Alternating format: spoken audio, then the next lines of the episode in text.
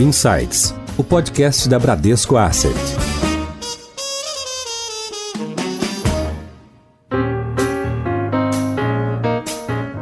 A economia brasileira vem demonstrando sinais de recuperação, mas de uma maneira não tão homogênea. E um dos setores que parece sofrer menos com os impactos dessa pandemia e de outras crises é o agronegócio, que vem sim surpreendendo com números bastante positivos de expansão e crescimento. E o Brasil tem se destacado principalmente pela sua capacidade de produção e diversificação, garantindo assim o protagonismo no abastecimento global de alimentos. E hoje, para explorar mais sobre as perspectivas e desafios desse setor tão relevante para a economia mundial, temos o prazer de receber o sócio consultor da MB Agro, Alexandre Mendonça de Barros. Olá, Alexandre, seja muito bem-vindo ao Insights. É um prazer tê-lo aqui conosco hoje. Oi, Adilson, tudo bem? Prazer é meu, uma satisfação muito grande. Realmente é um momento especial. Acho que a gente tem bastante coisa para falar do agro aí. Muito obrigado pelo convite. Obrigado. E também conto com a presença aqui para capitanear esse bate-papo conosco, o economista-chefe da Bram, Marcelo Toledo. Seja muito bem-vindo, Toledo.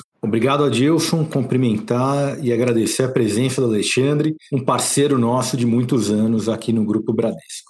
E eu sou Adilson Ferrarese e este é o Insights, o podcast da Bradesco Asset. Bom, Alexandre, começando aqui, eu quero iniciar explorando a alta dos preços na cesta, né, dos principais alimentos de consumo que fazem parte aí do nosso dia a dia, né, como carnes, grãos, o arroz, por exemplo, teve o seu preço né, elevado aí em dobro. E nesse contexto, o que, que está por trás dessa elevação? Né? Quais são os problemas? É oferta? É expansão de demanda? Eu queria ouvir um pouco para a gente iniciar esse bate-papo. Adilson, a pergunta é excelente, muito oportuna, porque de fato os preços agrícolas já desde o ano passado vêm assim causando um certo espanto, né? Diante de uma pandemia global, o que está acontecendo, né? Eu queria dizer para você o seguinte: eu tenho 30 anos de análise de mercado, assim, me preparei para isso e eu nunca vivi o que nós estamos vivendo, tá? Então a primeira coisa que eu queria ser bem leal a vocês é dizer o seguinte: não há precedentes no tempo que eu analiso os mercados agrícolas do tamanho do aperto que está acontecendo no mundo como um todo, tá? Esse é um fenômeno é estranho, porque o mundo não passou por nenhuma grande quebra de safra nos últimos anos. Então causa um pouco de estranheza você olhar e dizer, olha, lá, por exemplo, em 2012 a gente viu um choque de commodities muito forte, mas houve uma quebra de safra muito significativa nos Estados Unidos naquele ano, suficiente para desbalancear os mercados mundiais. Nesse momento, isso não está acontecendo.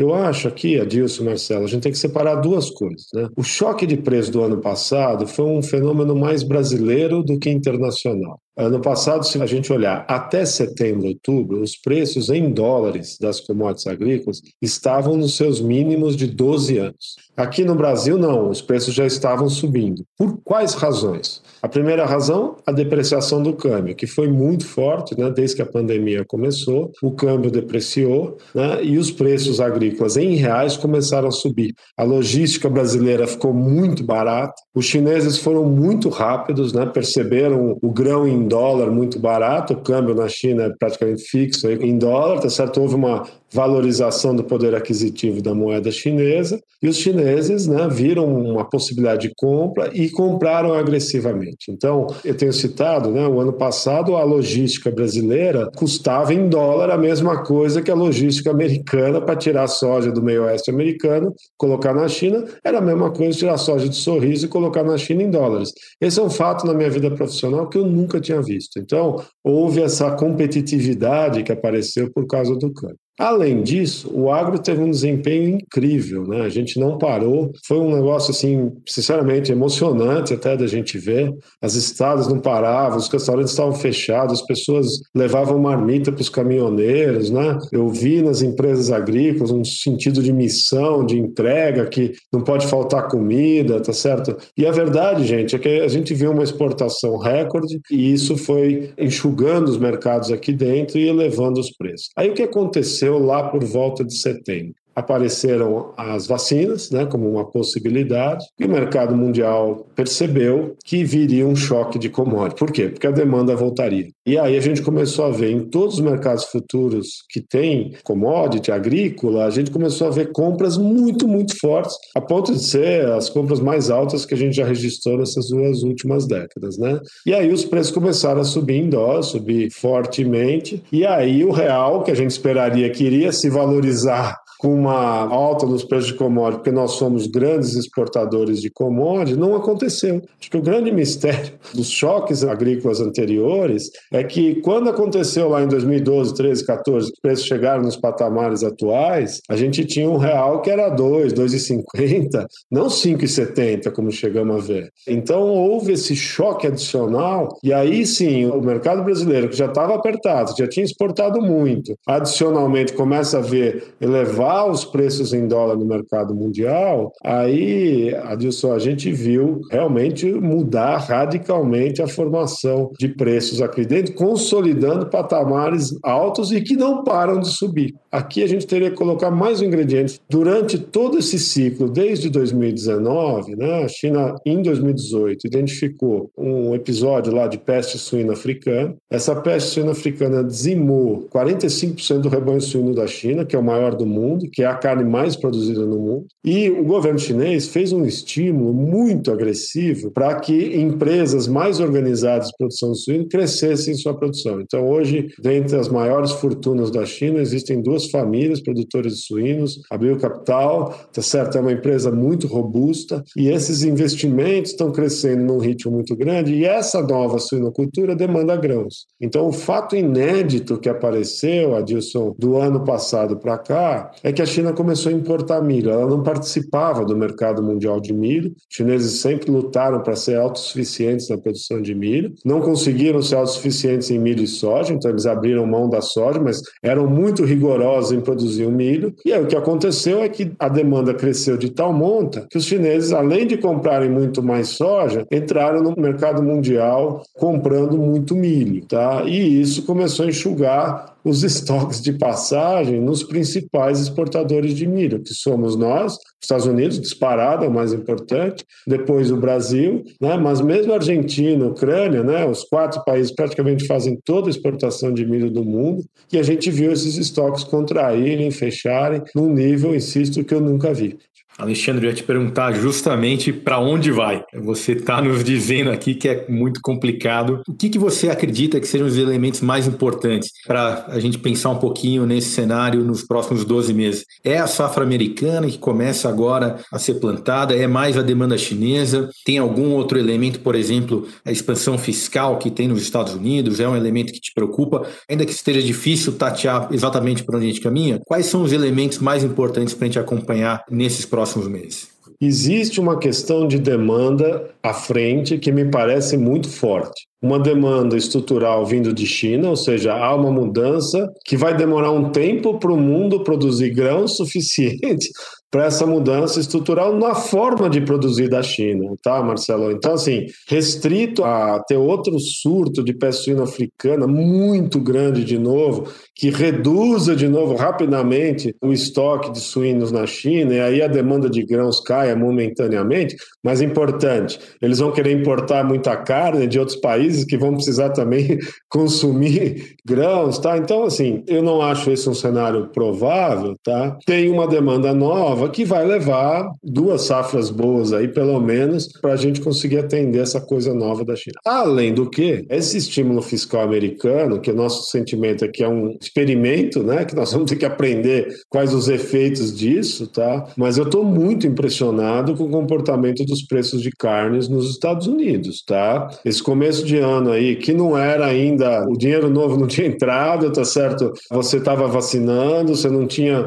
não voltou o food service, né? Toda essa estrutura de restaurantes, que é super importante no mundo rico, cantinas industriais, lanchonetes, cafeterias, está voltando, porque o mundo está voltando ao normal agora. E a gente viu uma explosão de preço de carnes, tá? Não estou exagerando, a carne de porco, o preço do porco praticamente dobrou nos Estados Unidos em três meses, tá? A gente olha para o preço da carne vermelha, ele está indo para níveis recordes. Tirando o ano passado, lá em maio, que fechou 40% do abate americano por causa de Covid, tá, Marcelo? Mas aí foi uma coisa que aí o preço subiu porque você fechou 40% do abate. Assim que voltou o abate, despencou o preço. Agora não, é um sentimento que eu tenho de demanda. Nós não estamos com uma oferta menor de carnes. Só que está subindo uma barbaridade os preços. Então eu fico me perguntando se de fato a Covid melhora, se a gente vai começar a ver os efeitos do estímulo fiscal nos próximos meses talvez ano, tá certo? Eu acho que você só tenha mais demanda pela frente, não menos, tá? Os mercados futuros, eles estão precificando que se a safra americana entrar cheia, eles vão cair aí uns 10, 15% os preços. É mais ou menos isso dos grãos, tá? Mas a hipótese aqui que o mercado faz é que a safra americana, europeia, chinesa é cheia. Então, se isso acontecer, eu acho que para setembro, outubro, que é quando entra a safra do hemisfério norte, essa tendência de uma acomodação de preço da ordem de 15%, ela faz sentido na minha cabeça, tá? Mas num patamar elevadíssimo. E insisto, se der qualquer ruído na safra americana, principalmente por ser um exportador muito relevante,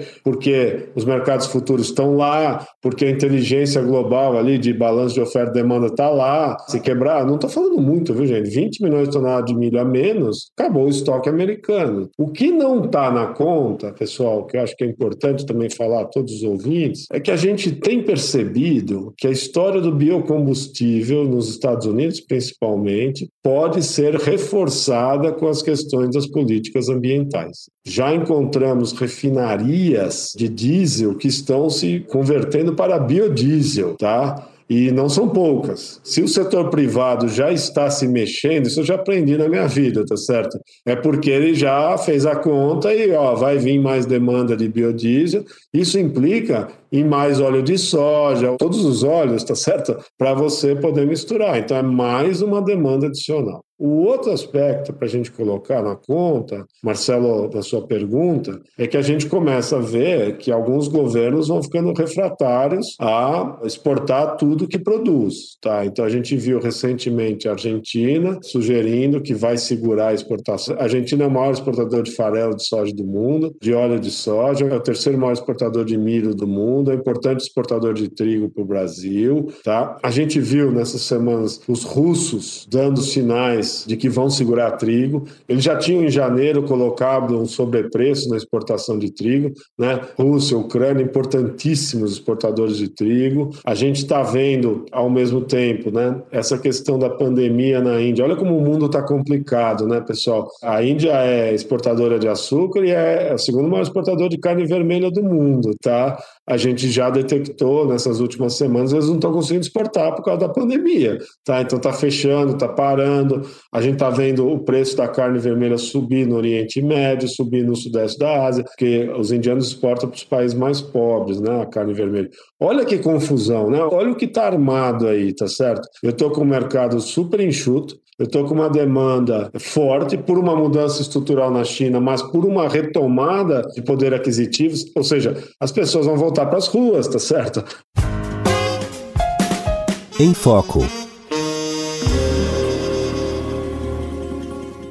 Até pegando um gancho nessas variáveis que você trouxe, né? Não só de demanda, mas os desafios também da pandemia, principalmente para os países emergentes. Acho que tem um ingrediente que eu queria colocar aqui no nosso bate-papo, que é as questões geopolíticas, né? Que a gente sabe que sempre foram um desafio aí para o comércio internacional de alimentos, uma vez que os países eles tendem, né, a se preocupar com a segurança do suprimento dos alimentos. Acho que isso é inegável, né? E o agro brasileiro, ele sempre foi e correspondeu, né, de maneira relevante nas exportações, né? Então, nesse contexto, como que você enxerga né, a relação comercial do agro do Brasil em relação aos outros países e se há espaço, né, eu diria assim, transformacional de avanço que a gente poderia vislumbrar aí? Olha, Adilson, esses episódios de pressão de alimentos, né? A realidade é que o Brasil, a cada choque desses, ele tem crescido muito. Né? Por quê? Se a gente olhar para as geografias de produção do mundo, eu hoje vejo duas geografias com potencial de resposta de curto prazo. Né? Então vamos lá. Ásia não tem mais área, certo? Estados Unidos, Canadá não tem mais área. Europa Ocidental não tem disponibilidade de terra para expandir expandir sua oferta. Nessas regiões, basicamente, o aumento de oferta é por produtividade, não por área plantada. E aí você pega nos países mais ricos, a produtividade já é muito alta, as coisas crescem marginalmente, pequenininho, tá? Existem três geografias disponíveis ainda que têm a capacidade de expansão de produção de alimentos: América Latina, a África, a Europa Oriental. Né? A Europa Oriental tem um potencial agrícola muito grande. Eles eram muito ruins na produção agrícola. Né? O comunismo foi um desastre como forma de produzir alimentos. Né? Quando eles foram saindo, eles foram reconstruindo e hoje né, tem um espírito, digamos, empreendedor, capitalista, tem área, tem disponibilidade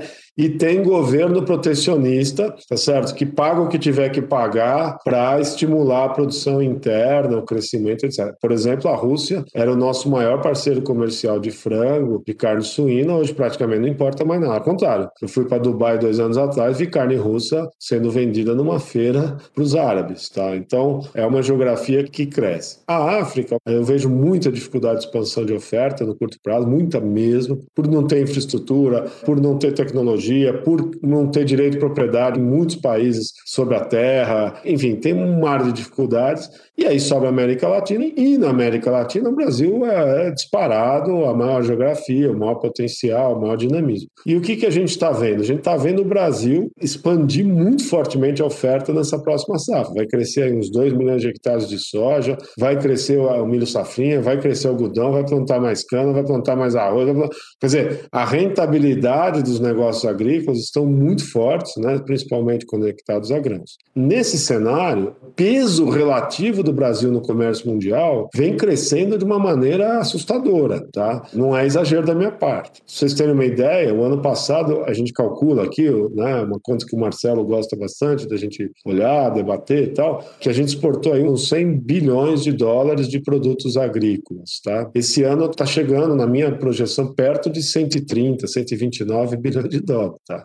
Isso aí é um saldo comercial agrícola, viu, gente? É o maior do mundo hoje, o Brasil. Não é pequeno até para saldo comercial macroeconômico, tá? Se você imaginar aí 100 bilhões de dólares, né, Marcelo? Assim, você pegar. Não são muitos países que têm um saldo comercial desse tamanho, tá? É só no agro. Então, o que, que isso diz para a gente, Adilson? A importância relativa do Brasil está crescendo na China. Nós somos hoje o maior parceiro comercial. Estabilidade da sociedade chinesa depende do alimento brasileiro. A estabilidade do mundo árabe depende do alimento brasileiro. E isto vai crescer em relevância. Daí a importância de a gente ser um parceiro confiável, né? da gente ter essa percepção de natureza estratégica que o Brasil está crescentemente tomando uma postura muito mais importante no abastecimento de diversos países. Alexandre, a relação comercial com a China é certamente uma das mais relevantes. Tem alguma questão importante para avançar, particularmente nessa relação com a China? A China nunca quis importar alimentos. A obsessão chinesa sempre foi a autossuficiência na produção de alimentos. Por quê? Porque qualquer país sabe que a estabilidade social depende da oferta de alimentos. O que aconteceu na China, e isso é um dado muito importante, é que conforme eles foram ficando mais ricos, os chineses passaram a comer mais proteína animal. O choque disso, a chave, a virada disso, gente, foi mais ou menos no começo dos anos 90. Foi quando a China já vinha numa trajetória de expansão da renda per capita, aí veio essas décadas de consolidação no crescimento crescimento de renda muito expressivo, aí as pessoas começam a querer consumir mais proteína animal. Só que proteína animal, para ser produzida, precisa de grãos. E aí o que, que os chineses fizeram? Tiveram que fazer uma escolha estratégica muito relevante para eles. Eles perceberam que não ia dar para produzir o volume de carne que eles precisavam, necessitaria de um volume de grão que a área plantada deles era inviável fazer, mesmo sendo a maior agricultura do mundo, tá? Para ninguém ter dúvida que os chinês queria lá de fora. Não, é a maior agricultura do mundo, tá? A agricultura americana é menor que a agricultura chinesa, para deixar bem claro. E os chineses então se depararam com um dilema, não tem área para tudo. Aí o que, que eles escolheram? Eu vou produzir trigo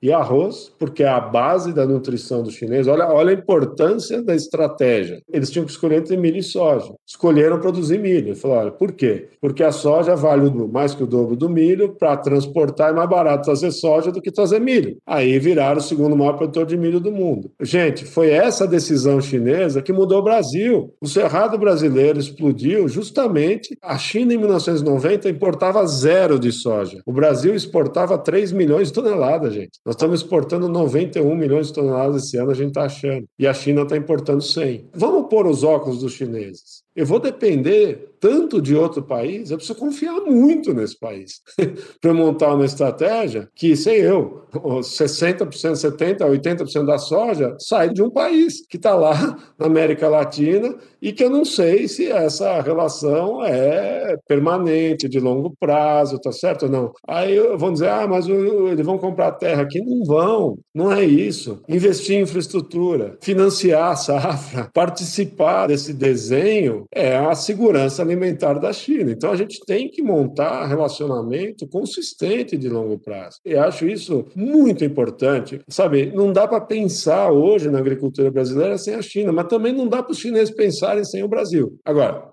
Marcelo, a gente sabe que a China está montando uma parceria estratégica com a Rússia. Já começaram a plantar soja na Rússia. Isso pouca gente fala. Recentemente, montaram um programa para investir um bilhão de dólares numa produção de suínos na Argentina. Tá certo? Não? O que, que os chineses estão procurando? Estão procurando novos parceiros, até porque, na minha opinião, eles não querem mais depender dos Estados Unidos, depois do que aconteceu com o Trump. Ainda dependem, ainda vão comprar? Claro que vão. Não dá para virar chavinha e dispensar o milho e a soja americana, o porco americano. Hoje, os Estados Unidos é o maior fornecedor de carne suína para a China, que eles importam, tá certo? Nós, os maiores de soja, os americanos maiores de milho hoje, mas, obviamente, depois de toda essa guerra comercial que nós passamos, estrategicamente os chineses querem novos parceiros, para não depender da agricultura americana. Daí a importância da gente reforçar o nosso relacionamento com a China. Infelizmente, a gente começa a ouvir uns ruídos assim totalmente desnecessários, no meu entendimento, que eu acho que agridem essa relação e o bom senso. O bom senso até pela importância econômica que hoje essa relação tem com o Brasil. Isso significa que o Brasil não tem que procurar outros mercados? Obviamente que não. Nós estamos abrindo abrindo. Isso é um trabalho belíssimo que o Ministério da Agricultura fez, abertura de vários novos mercados. A gente está estreitando os laços com o Japão, provavelmente vamos ter novas aberturas de carnes. Abrimos no ano passado Indonésia, está sendo retrasado. A gente está abrindo novos mercados, consolidando um posicionamento muito relevante. A Europa vai perdendo importância relativa, por favor. A gente tem que vender para todo mundo, tá? Sem preconceito de. Aí o que acontece? A Europa relativamente está ficando menor, mas ainda é um mercado importante. A Inglaterra pode se tornar, o Reino Unido, um grande mercado para o Brasil, a hora que vem o Brexit. Eu estou particularmente muito atento a isso. Nenhum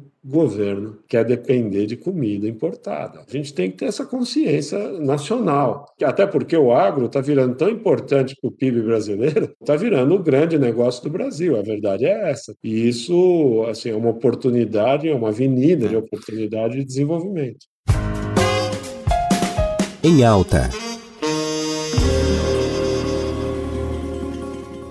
Alexandre, até muito interessante esse ponto que você trouxe da importância da relação comercial de forma estratégica do Brasil com China, justamente para o crescimento disso do longo prazo. E acho que tem outro aspecto que eu gostaria de trazer aqui, que é o ISD. E aí, traduzindo aqui até para os nossos ouvintes, a gente está falando dessas três letras, que é meio ambiente, desenvolvimento social e governança. E a gente sabe, e o agro se preocupa muito e é de extrema relevância para o desenvolvimento estrutural do negócio. Como que você avalia né, futuro do agro brasileiro, principalmente pautado sobre essas três letras aí? Adilson, são indissociáveis. Eu acho, de novo, tem uma cultura aí também, esse mundo do WhatsApp, mundo agro. Ah, mas a China não liga muito para isso. Isso quem liga é a Europa, Estados Unidos, que não são parceiros comerciais que crescem, tá certo? Esse tipo de. Também isso não é verdade. O mundo inteiro está preocupado com a questão ambiental, está afetando todo mundo, tá certo? Com boas práticas de governança, sociais, etc. Então, particularmente, eu acho que essa pauta está conosco, estará conosco, é muito estratégica. As empresas privadas estão muito preocupadas com isso, eu acho. Há um movimento muito bacana nas lideranças empresariais brasileiras aí do setor nessa discussão. A gente tem alguns desafios, na minha opinião, Adilson e Marcelo. Primeiro, vamos reconhecer: o Brasil tem um código florestal que é espetacular. É um marco de relação entre o setor produtivo e o meio ambiente que não tem muito paralelo no mundo. Décadas de debate da sociedade, chegamos a um consenso, tá certo? Do que, que pode abrir, o que, que tem que preservar, tá certo, pessoal? E as fazendas têm que seguir esse projeto de regularização dessa relação com a natureza. Então, sei eu, as margens dos rios, né, dos córregos, têm que ser protegidas com X metros de mata, a gente tem lá X% da área, sei eu, em cada bioma brasileiro tem uma proporção de mato que tem que ter relativamente ao que você produz, a gente tem um código florestal muito bem concebido, só que nós estamos demorando muito em normalizar esse código florestal, em implantar esse código florestal. Ao mesmo tempo que isso está acontecendo, existem ilegalidades. A gente está vendo problema de desmatamento. Então, por favor, o Código Florestal Brasileiro não significa desmatamento zero, significa desmatamento ilegal zero. A gente tem hoje um desafio grande, que é acabar com a ilegalidade, que é uma coisa criminosa. Como qualquer crime tem que ser eliminado, tá, Adilson? Eu acho que isso é um trabalho que a gente tem que deixar claro para o resto do mundo. Olha, não é fácil eliminar a ilegalidade na Amazônia. Você tem invasão de terra, o pessoal ocupa, tem áreas devolutas, você tem uma série de situações, inclusive de direito de propriedade, que passa por qual solução? Nós, primeiro, precisamos fazer uma regularização fundiária em vários lugares, principalmente do bioma amazônico, que são pessoas que foram para lá, abriram suas áreas e até hoje não tem titularidade, tem há 30, 40 anos, e isso é meio misturado, sabe, Adilson? Fica um limbo, que é, ah, isso é ilegal. Não sei, foi aberto 40 anos atrás, 30 anos atrás, tá certo? Precisa regularizar essa questão fundiária e aí cobrar as normatizações, etc. Então, pessoal, é um assunto que está pegando tração e acho que a gente está começando a tentar reverter alguns pontos negativos que surgiram aí nesses últimos anos, especialmente conectados a essa questão do desmatamento ilegal. Para mim, esse, viu, Adilson, é o grande desafio de imagem brasileira, de solução. A regularização fundiária dos biomas, aí, principalmente amazônico, e a implantação de fato do Código de Florestal e a punição dos desvios ilegais. Para mim, é o grande estrutura lógica para a gente ir entrando em conformidade com esses princípios de ESG. Alexandre, então eu estou entendendo aqui que a compatibilidade com as preocupações ambientais e também de outras naturezas não é o grande gargalo ou não será um gargalo. Pelo contrário, né, na verdade, provavelmente uma vantagem competitiva que pode ser desenvolvida pelo Brasil. Então minha pergunta é um pouco onde está o gargalo? Quer dizer, onde é que você enxerga o gargalo para a agricultura brasileira virar a maior do mundo? Você mencionou que em vários produtos a gente já é o maior exportador mundial, mas a gente ainda está atrás me corrija se eu estiver errado, da China, dos Estados Unidos, em agropecuária como um todo. Não sei se tem mais algum aí também na nossa frente. Onde é que está o grande gargalo na sua percepção? Eu acho, primeiro, Marcelo, infraestrutura. Não dá para conceber dobrar de tamanho sem montar uma rede eh, de infraestrutura compatível. E aqui nós estamos falando de ferrovia, nós estamos falando de hidrovia, nós estamos falando de estrada, nós estamos falando de armazém porque eu preciso absorver, ter um buffer, né? Não sai tudo de uma vez. Eu tenho que ter estruturas de portos, a gente tem que ter toda essa questão de armazenagem, de qualidade de armazém, de qualidade de transporte. Está indo bem, eu acho, tem muitos empreendimentos privados interessantes. A gente está mostrando recorde atrás de recorde em exportação. Marcelo, só para a gente pôr em números, no ano passado, na safra agrícola passada dos Estados Unidos, os americanos exportavam 46 milhões de toneladas de soja. No último mês, nós exportamos 17, 18 ou seja, em três meses a gente bate os Estados Unidos exportou num ano, tá? Isso não é pequeno em lugar nenhum no mundo, é coisa grande. Então, assim, nós estamos avançando, mas vai precisar muito mais para esse tamanho muito grande. Segundo ponto, aí acho que vocês têm um papel super importante, é financiamento. Essa estrutura para crescer, ela precisa de muito capital. Nesse momento, aliás, nessa safra, uma das minhas preocupações é justamente o capital de giro, porque a régua subiu uma barbaridade. O adubo está subindo em dólar, a máquina está subindo, o aço está subindo em dólar. Você bota em reais, o volume de capital que eu estou girando nessa safra deu um salto. Bom, só a gente vê. Aquela conta que a gente faz da receita bruta das principais culturas do agro saltou de 600 e poucos bilhões para quase um trilhão nas nossas contas. Imagina o que você está girando a mais de capital para esse negócio. Só que é, o, CAPEX, o investimento que eu preciso fazer, ainda é muito maior, porque eu vou ter que incorporar a área, é mais calcária, é mais adubo, é mais maquinária, é mais infraestrutura, é mais. Vocês estão percebendo? É um volume de capital de, de gente grande, não é coisa pequena, não. Eu acho que essa questão financeira, nós temos que manter essa linha de estruturas de financiamento, de títulos do agronegócio aí para financiar, de arranjos institucionais para infraestrutura, priorizar esse desenvolvimento. Eu colocaria também, Alexandre, o papel do mercado de capitais. A gente tem visto né, muitas empresas abrindo capital, tem várias que já são tradicionais, com capital aberto, mas a gente aqui dentro da Asset é, analisa muitas empresas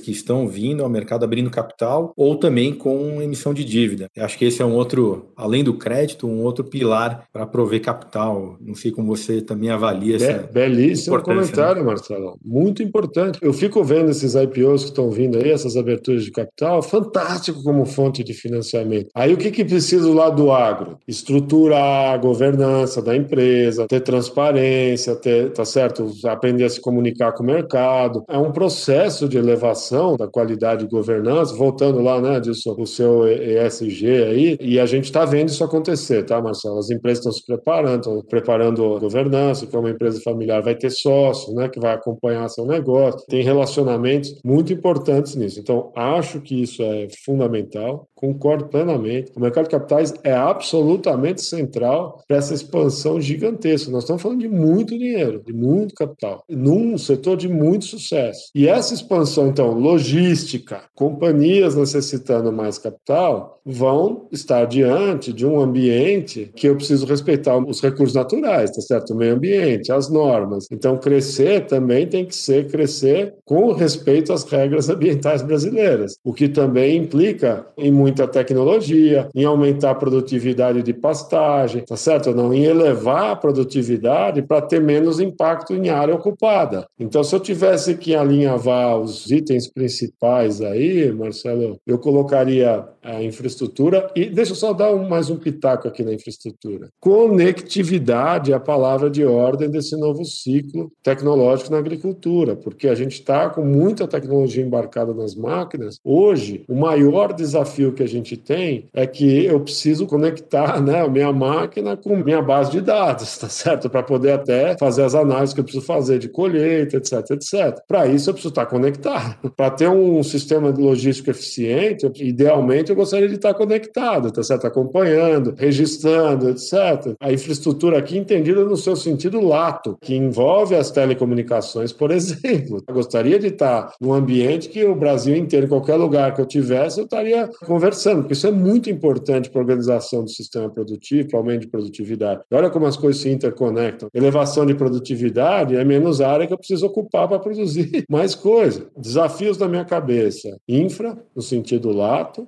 financiamento, ferramentas de mercado de capitais, de financiamento, etc., para essa expansão violenta. E eu qualificaria aqui tecnologia, e obviamente eu preciso de recursos humanos para lidar com tecnologia. Aqui no sentido de toda essa revolução de análise de dados, de máquinas, de operação, que é sempre desafiador. Embora eu acho que aí nós temos um setor privado muito competente. O que está acontecendo no Brasil não deve a lugar nenhum no mundo. Talvez o país que tenha mais startups aí nas áreas agrícolas de tecnologia rivaliza com os Estados Unidos. Alexandre, até pegando esse gancho aí, acho que é super relevante, né? E a gente não tem como pensar em futuro se não falar de inovação. Você trouxe um ponto de extrema relevância, além da infra do financiamento, essa questão da tecnologia e da inovação. A gente sabe que a pandemia ela acelerou demais o processo de digitalização e no agro ele não foi diferente, né? Se a gente pegar um exemplo da agricultura de precisão, é um tema super relevante que tem avançado bastante. E aí nesse contexto a gente pode dizer de fato que o agro é tech